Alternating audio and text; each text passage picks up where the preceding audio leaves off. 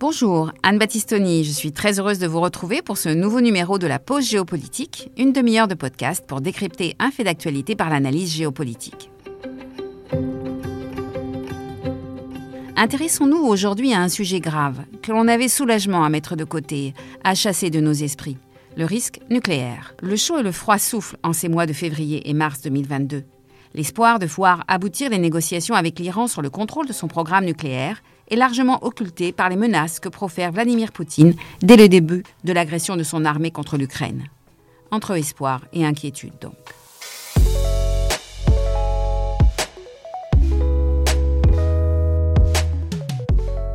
Le 24 février, un vent d'optimisme soufflait sur les négociations de Vienne portant sur le nucléaire iranien. L'Iran est en effet un pays suspecté de vouloir acquérir la technologie de l'arme nucléaire depuis le début du XXIe siècle ce qui l'a exposé à des sanctions économiques internationales.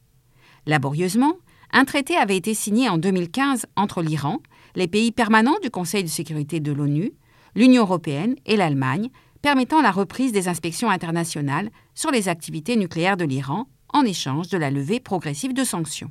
Mais, trois ans plus tard, en mai 2018, ce même traité, désigné par son sigle anglo-saxon, le JCPOA, fut dénoncé par Donald Trump et les sanctions remises au goût du jour.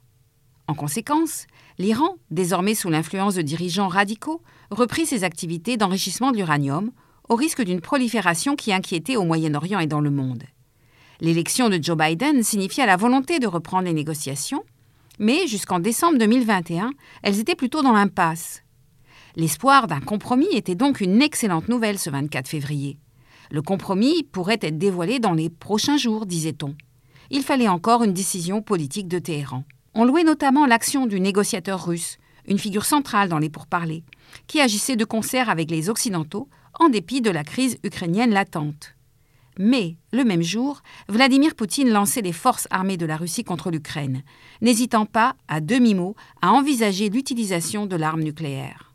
Tout d'un coup, le risque nucléaire faisait son retour de manière fracassante sur la scène des relations internationales, alors que la diplomatie semblait être capable de surmonter les tensions les plus grandes, comme entre Iran et États-Unis. Où en est-on depuis ce 24 février 2022 Doit-on envisager sérieusement, en ce début du XXIe siècle, que l'arme nucléaire, pour nous Français arme de dissuasion par essence, puisse être envisagée par d'autres comme une arme tactique offensive?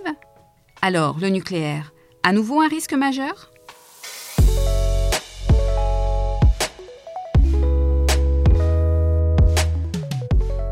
Au menu, aujourd'hui, nous allons parler arsenal nucléaire, détailler les armes et leurs vecteurs, évaluer le risque de prolifération nucléaire, chercher à comprendre les doctrines concernant l'usage de ces armes de la part des pays dotés, parler dissuasion et armes tactiques, revenir sur les actions de la communauté internationale avec le TNP et la UEA, sous-peser les risques, écouter les experts.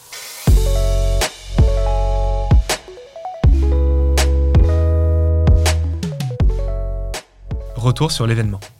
Le président russe Vladimir Poutine vient d'annoncer euh, mettre en alerte la force de dissuasion de l'armée russe, une force qui peut comprendre une composante nucléaire, annonce faite au quatrième jour de l'invasion de l'Ukraine par Moscou, une déclaration retransmise lors d'un entretien avec ses chefs militaires à la télévision. Marc Perelman, cette fois la menace est brandie. Que prépare euh, Vladimir Poutine et qui peut l'arrêter à Moscou? Alors c'est vrai que la menace avait été sous-entendue euh, dans des déclarations de Vladimir Poutine euh, il y a quelques jours qui avait affirmé euh, surtout que l'Ouest ne nous empêche pas de faire ce qu'on doit faire, l'Ouest, l'Occident, c'est-à-dire l'Europe et les États-Unis.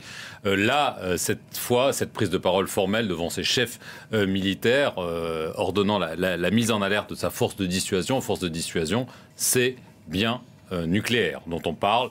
Le 23 février dernier, Vladimir Poutine, après avoir reconnu l'indépendance des républiques séparatistes de l'Est de l'Ukraine, lance ses forces militaires à la conquête de l'Ukraine.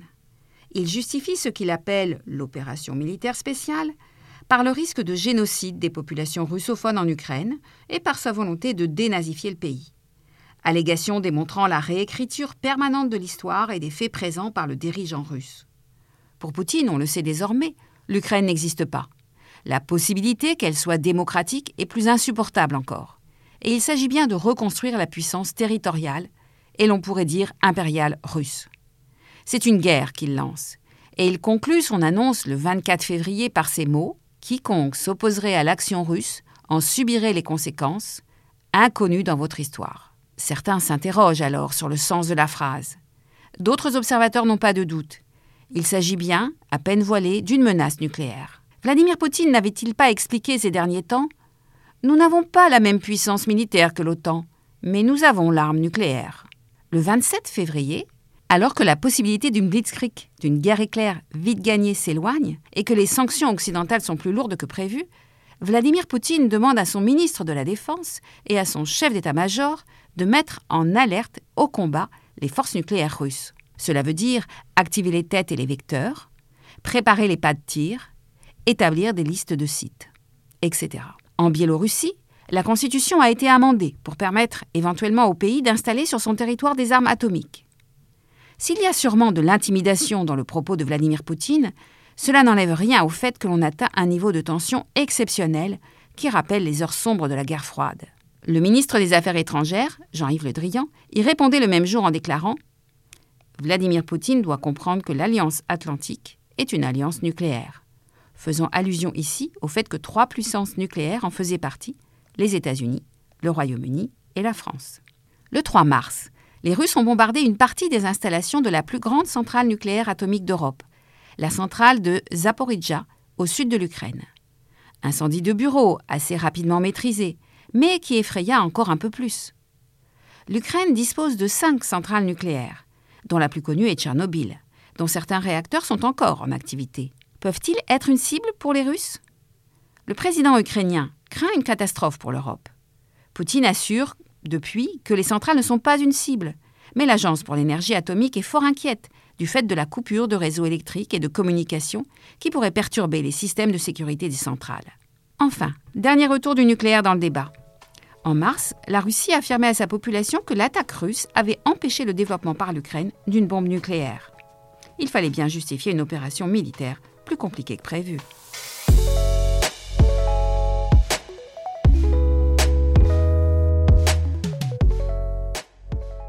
les acteurs et la scène.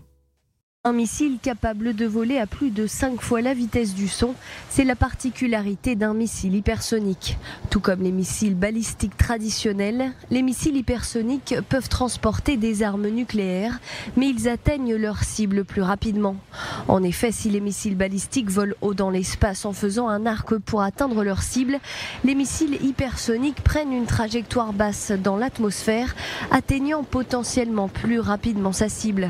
Un atout majeur donc que la Chine semble s'être procuré.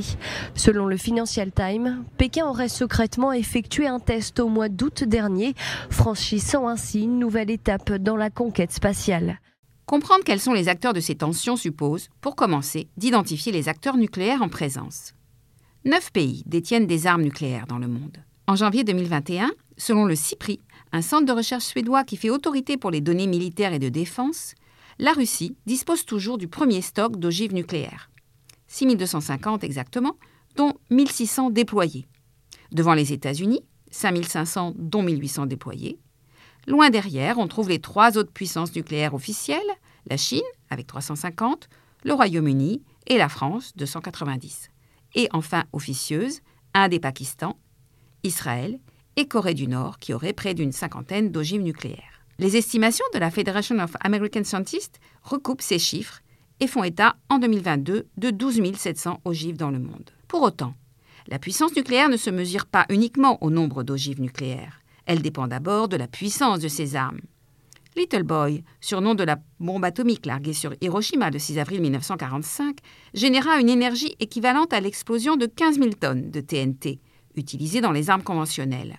Aujourd'hui, les ogives nucléaires qui équipent les sous-marins nucléaires lanceurs d'engins américains ont une puissance un million de fois supérieure au TNT. Vous constatez que l'échelle a changé. Aujourd'hui, en moyenne, on peut estimer que les bombes sont environ 30 fois plus puissantes que celles lâchées sur Hiroshima et Nagasaki. C'est dire qu'estimer le nombre de têtes nucléaires dans un État ne donne qu'une indication très partielle de sa puissance. Même si, pour l'URSS et la Russie aujourd'hui, l'État a toujours eu le souci de la parité, voire de la domination numérique par rapport aux États-Unis. Le nombre d'ogives et la puissance de celles-ci ne sont pas les seuls critères. À quoi bon, à dire vrai, avoir des stocks capables d'anéantir plusieurs fois l'humanité? Être une puissance implique non seulement la capacité à produire des armes, mais aussi à maîtriser les technologies pour les utiliser. Ce qui est discriminant dans l'arme atomique, ce sont donc les vecteurs, c'est-à-dire les missiles balistiques qui permettent de les transporter. Par exemple, les missiles intercontinentaux sont des missiles à longue portée, plus de 3000 km, conçus pour porter une ou plusieurs ogives nucléaires. Les plus puissants ont une portée supérieure à 10 000 km et atteignent leur cible en quelques dizaines de minutes. Ils peuvent être tirés d'une position fixe terrestre, par un silo, par un lanceur mobile comme un avion, ou à partir d'un sous-marin nucléaire, lanceur d'engins. Les missiles à portée intermédiaire ont quelques centaines de kilomètres. La Russie et les États-Unis sont les seules puissances nucléaires à disposer de toute la panoplie nucléaire, à savoir des missiles sol-sol, tirés à partir d'un silo, air-sol, à partir d'un avion, et enfin les missiles tirés à partir d'un sous-marin nucléaire, lanceur d'engins. Aujourd'hui, les grandes puissances cherchent à maîtriser les technologies des missiles supersoniques. C'est le cas pour les États-Unis, la Russie et la Chine. Ces missiles, toujours plus rapides, ont pour objectif de prendre en défaut les missiles antimissiles et les diverses protections dont les pays peuvent se doter. Le bouclier spatial dont on parlait aux États-Unis à l'époque de Reagan, autrement dit l'initiative de défense stratégique visant à protéger des territoires d'éventuelles attaques nucléaires par un système de radars et de missiles antimissiles, n'est pas abouti et il n'y a pas de protection absolue, surtout pour des États de grande superficie. Mais en vérité, la menace nucléaire d'un acteur ne se mesure pas principalement à un potentiel et des caractéristiques techniques. La menace est liée à l'identité de cet acteur.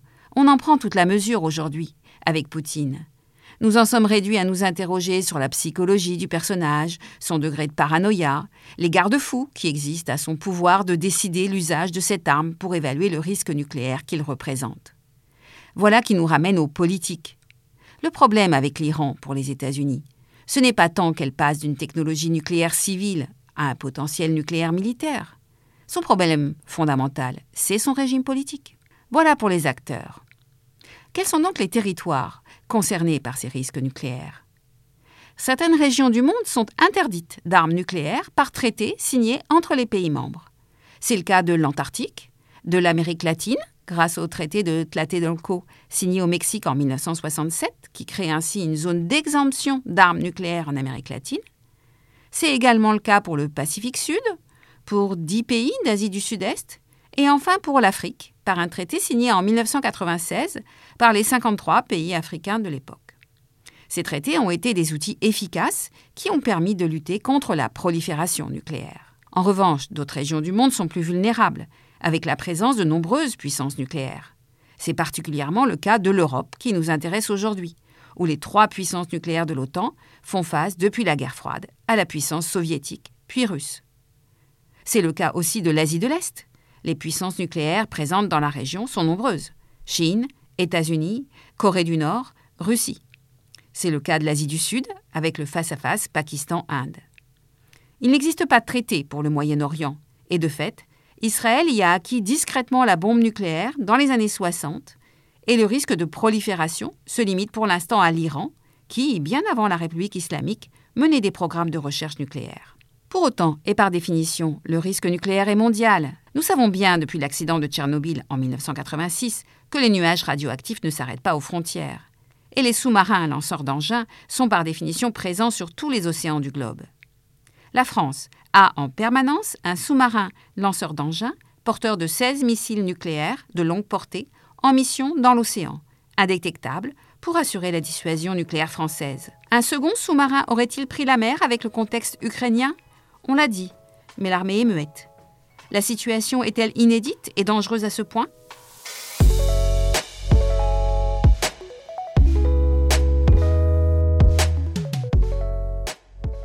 Le fin mot de l'histoire.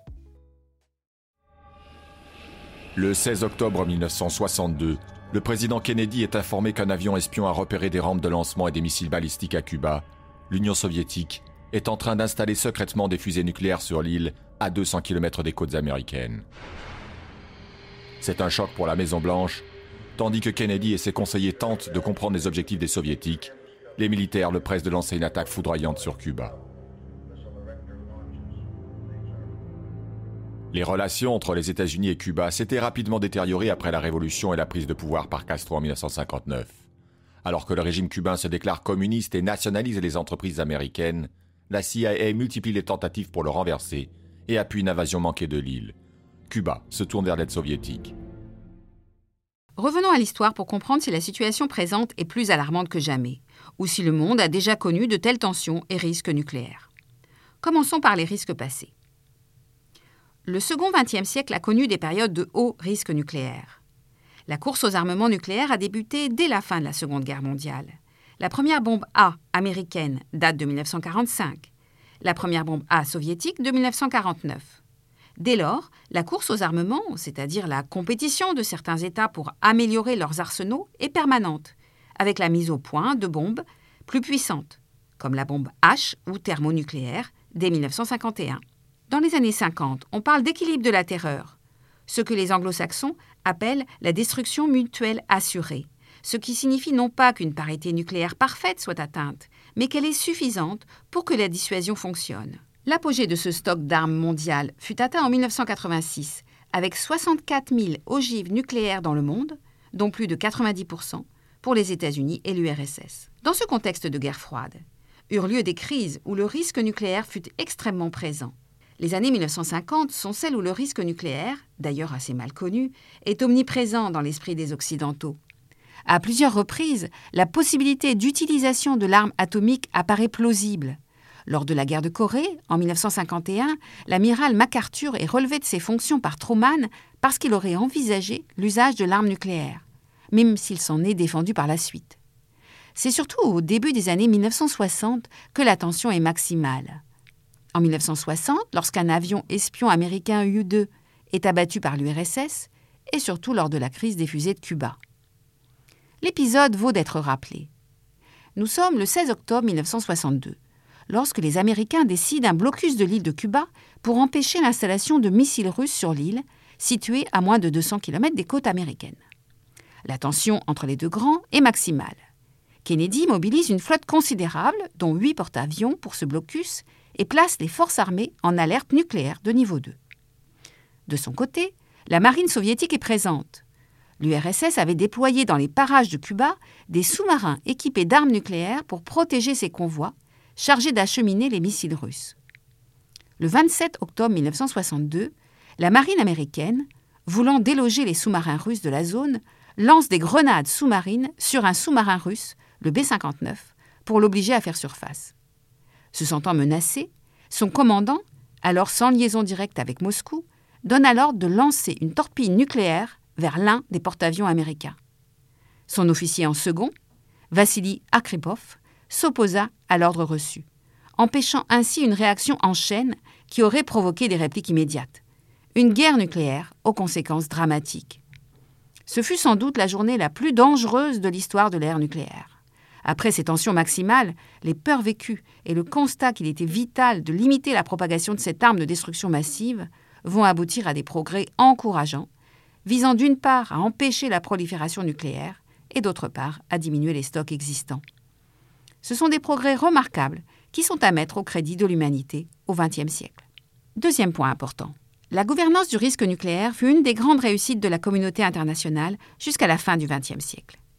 La lutte contre la prolifération nucléaire a pour base le TNP, traité de non-prolifération, entré en vigueur en 1970, qui limite aux pays qu'il avait déjà à l'époque, en fait États-Unis, URSS, Grande-Bretagne, France et Chine, les pays autorisés à détenir l'arme. Progressivement, tous les pays du monde ont ratifié ce traité, à l'exception de l'Inde, du Pakistan et d'Israël, qui, tous trois, sont des puissances nucléaires officieuses en dehors de l'accord. Traité remarquable au fond, qui voit les pays renoncer à cette arme, voire démanteler leurs installations de recherche existantes, comme en Afrique du Sud, au Brésil, tout en acceptant une dérogation pour les cinq premiers. L'Iran est signataire du TNP et à ce titre accepte des missions d'inspection de l'Agence internationale de l'énergie atomique. Elle peut, comme tous les signataires en échange, bénéficier d'aide et de transferts de technologie pour accéder au nucléaire civil.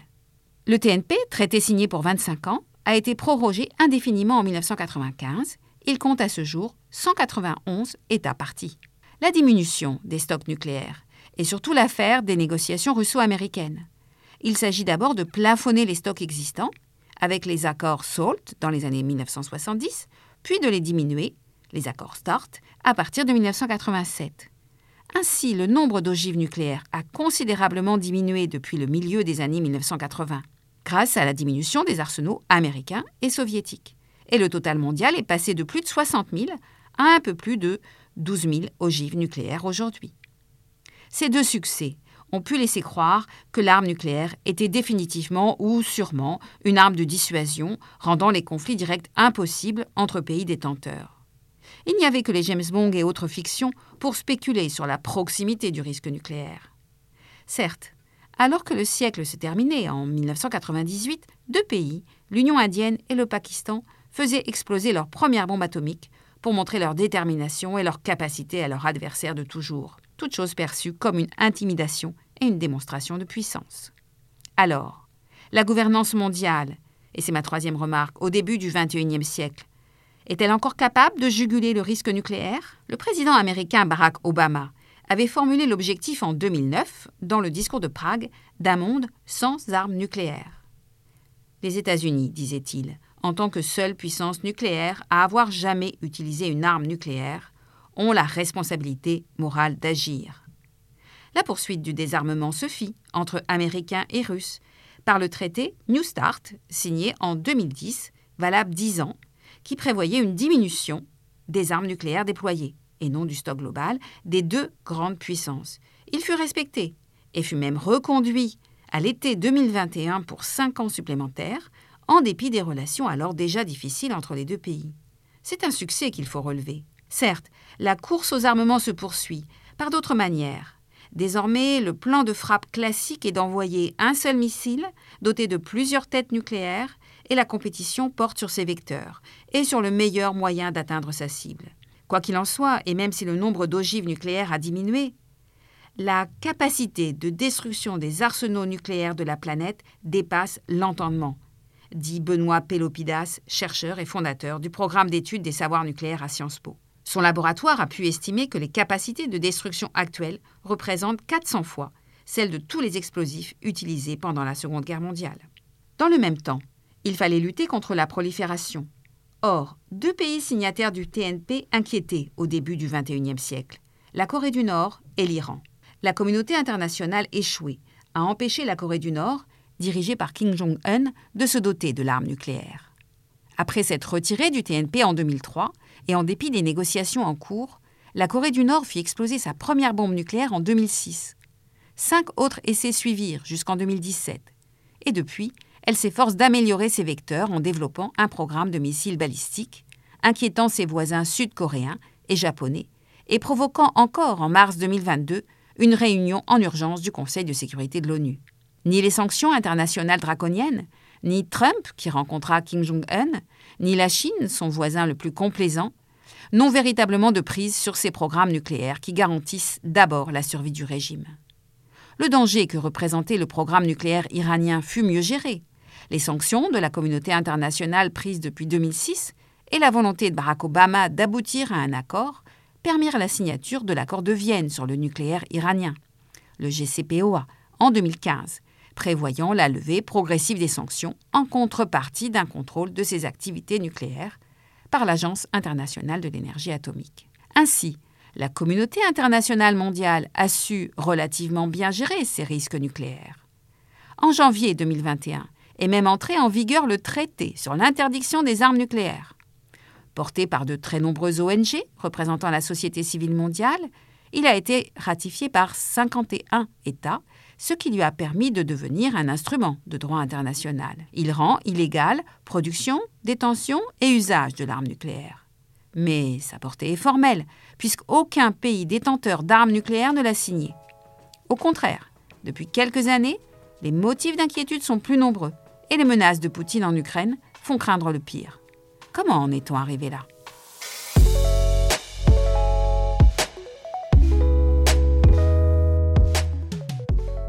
Enjeux et perspectives géopolitiques. Dans un tweet, elle annonce que les Russes ont pris le contrôle du territoire qui entoure la plus grande centrale nucléaire euh, d'Ukraine, la centrale de Zaporizhia. C'est aussi la centrale la plus puissante euh, d'Europe. Alors un peu avant, c'est ce que vous voyez euh, sur ces images, des habitants de cette ville qui jouxte cette centrale, Enerodar, s'étaient réunis, avaient fait des barrages sur la route de cette centrale pour tenter de la protéger. En vain, semble-t-il.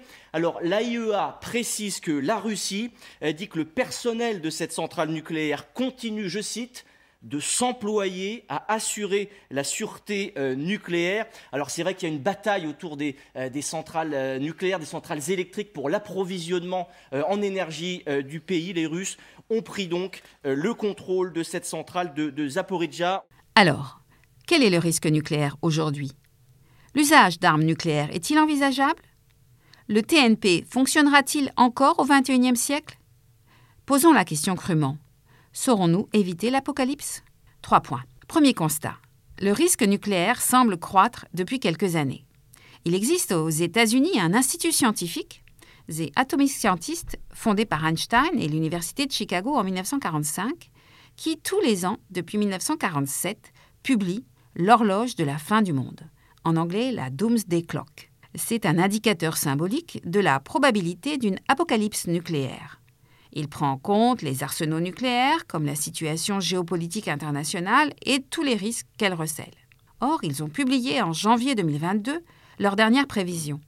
Et selon eux, jamais l'humanité n'a été aussi vulnérable. Nous serions 100 secondes avant minuit, heure de l'apocalypse, du fait des risques liés à la fois aux armements nucléaires, au changement climatique et aux nouvelles technologies dans d'autres domaines. Restons sur le nucléaire plusieurs sources d'inquiétude existent, à la fois sur une relance de la course aux armements et sur la prolifération nucléaire. En dépit du traité New Start, la course aux armements n'a pas disparu. Le stock d'armes nucléaires ne diminue plus, voire pour certains pays, comme la Chine, l'Inde, le Pakistan, mais aussi la Russie, augmente. Les inquiétudes les plus sérieuses portent sur la Chine, sur laquelle on peine à posséder des chiffres fiables mais certaines estimations avancent le chiffre de 1000 têtes nucléaires en 2030. Il y a par ailleurs des recherches qualitatives. Effort des pays pour développer des missiles hypersoniques, poursuite des essais d'armes antisatellites, développement de missiles sol-sol à longue portée par la Chine, etc. Si Obama a rêvé d'un monde sans armes nucléaires, il avait cependant donné son aval à la modernisation coûteuse des forces nucléaires américaines mais son successeur a clairement pris des initiatives malheureuses. Outre sa rencontre totalement inefficace avec Kim Jong-un, Trump a dénoncé deux traités protecteurs. D'une part, il a retiré les États-Unis du JCPOA, incitant les Iraniens à reprendre l'enrichissement de l'uranium. D'autre part, il a dénoncé le traité sur les forces nucléaires intermédiaires, signé en 1987 entre États-Unis et URSS, particulièrement important pour nous, Européens, puisqu'il nous garantissait qu'aucun missile à moyenne portée sur le sol européen n'était porteur de ce type de charge nucléaire. Les États-Unis considéraient, avec de bons arguments d'ailleurs, qu'il n'était plus respecté par les Russes. Bref, l'Europe est moins protégée depuis 2019. Enfin, sur la prolifération, le TNP sera-t-il suffisant au XXIe siècle pour éviter cette prolifération nucléaire? Il faut que les États signataires acceptent les inspections de l'AIEA. Cette agence a un rôle central dans la sécurité des usages du nucléaire. Elle a besoin de la collaboration entière des États. Ce n'est pas toujours gagné. L'accord sur le nucléaire iranien est encore sur la table. Les négociations se poursuivent. Les Iraniens insistent sur le fait qu'il s'agit d'un dossier tout à fait distinct de l'Ukraine. Et le négociateur russe est encore à la manœuvre. Deuxième constat. La guerre en Ukraine a mis en évidence l'intérêt de l'arme nucléaire comme arme de dissuasion. Cela ne risque-t-il pas de donner des idées à d'autres États? L'arme nucléaire est une arme de dissuasion. Elle vise à préserver la paix par sa capacité, connue de tous, à nuire considérablement à l'adversaire. La dissuasion est un concept militaire qui est né dans les années 50. Pour Bruno Tertré, elle repose, dit-il, sur un dosage subtil de transparence et d'ambiguïté calculée. Transparence sur sa capacité à frapper, ambiguïté sur les ripostes envisagées, l'usage que l'on pourrait en faire. Elle tend en général à consolider les situations et à encourager le statu quo. Mais on ne peut pas dire que ce soit vraiment le cas avec l'agression russe en Ukraine. Alors, observons la situation. Un pays doté de l'arme nucléaire, la Russie, agresser un pays non doté, l'Ukraine. Si l'Ukraine n'est pas membre de l'OTAN, Poutine devait néanmoins s'assurer que les voisins de l'Ukraine n'allaient en aucune manière intervenir dans le conflit, par exemple pour répondre à la demande insistante du président Zelensky, qui appelait à fermer le ciel au-dessus de son pays pour empêcher les bombardements. Poutine, en sous-entendant que ceux qui s'opposent à lui pourraient connaître un conflit qu'ils n'ont jamais connu, mène une politique d'intimidation. Et cela marche. Aucun pays de l'OTAN ne peut aider Zelensky, car aucun ne veut prendre le risque de l'usage de l'arme nucléaire par Poutine. On connaît les capacités nucléaires russes, on ne sait pas quelles sont les conditions qui pourraient l'amener à utiliser cette arme, et l'on craint les réactions de ce dirigeant, de plus en plus dictateur, de plus en plus isolé, de plus en plus paranoïaque et de plus en plus nostalgique du passé russe. En cela, la guerre russo-ukrainienne peut donner envie à d'autres pays de se doter d'une capacité nucléaire stratégique, qui, à la fois, sanctuariserait leur territoire et, d'autre part, leur permettrait certaines actions. Il est clair aussi que la Chine observe tout cela avec attention, tout en sachant que la réaction américaine sur Taïwan serait sûrement plus ferme. L'Iran peut voir ici la preuve de l'intérêt à son tour de devenir puissance nucléaire. Alors, dernière interrogation. L'arme nucléaire pourrait-elle être un jour une arme tactique offensive utilisée dans le champ de bataille? Depuis la guerre froide, il existe deux conceptions dans l'usage de l'arme atomique. Soit on la considère comme une arme purement défensive, stratégique, le nucléaire dissuadant l'adversaire de vous attaquer. Alors la puissance nucléaire aura à cœur de démontrer qu'elle possède des armes puissantes qu'elle est capable d'utiliser de manière variée. Soit l'État doté envisage un usage de l'arme atomique sur le champ de bataille. En ce cas, il doit disposer d'armes nucléaires de relativement faible puissance, utilisables sur des missiles classiques, à la place des armes conventionnelles. Les Occidentaux, depuis la fin de la guerre froide, ont renoncé à posséder des armes nucléaires tactiques, mais pas la Russie. Elles peuvent être utilisées pour détruire des objectifs militaires, postes de commandement, bases aériennes, flottes, tout en sachant que les dégâts collatéraux, comme nuages radioactifs, régions détruites, victimes civiles, seront bien là. Donc la question est posée. Vladimir Poutine serait-il prêt à utiliser l'arme nucléaire sur le théâtre d'opérations ukrainiens Cette question interroge les doctrines nucléaires des États dotés. À quelles conditions sont-ils prêts à utiliser cette arme? À cet égard, il existe des différences de doctrine entre les États nucléaires. Les Chinois insistent depuis 1964 sur leur doctrine de non-usage en premier. Pour un pays comme la France, le nucléaire est une pure arme de dissuasion.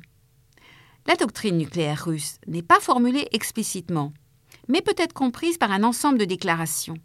Ainsi, en 2020, la Russie a expliqué que l'arsenal nucléaire pouvait devenir une arme tactique, pouvant répondre à des attaques non nucléaires si l'existence de l'État russe était en question.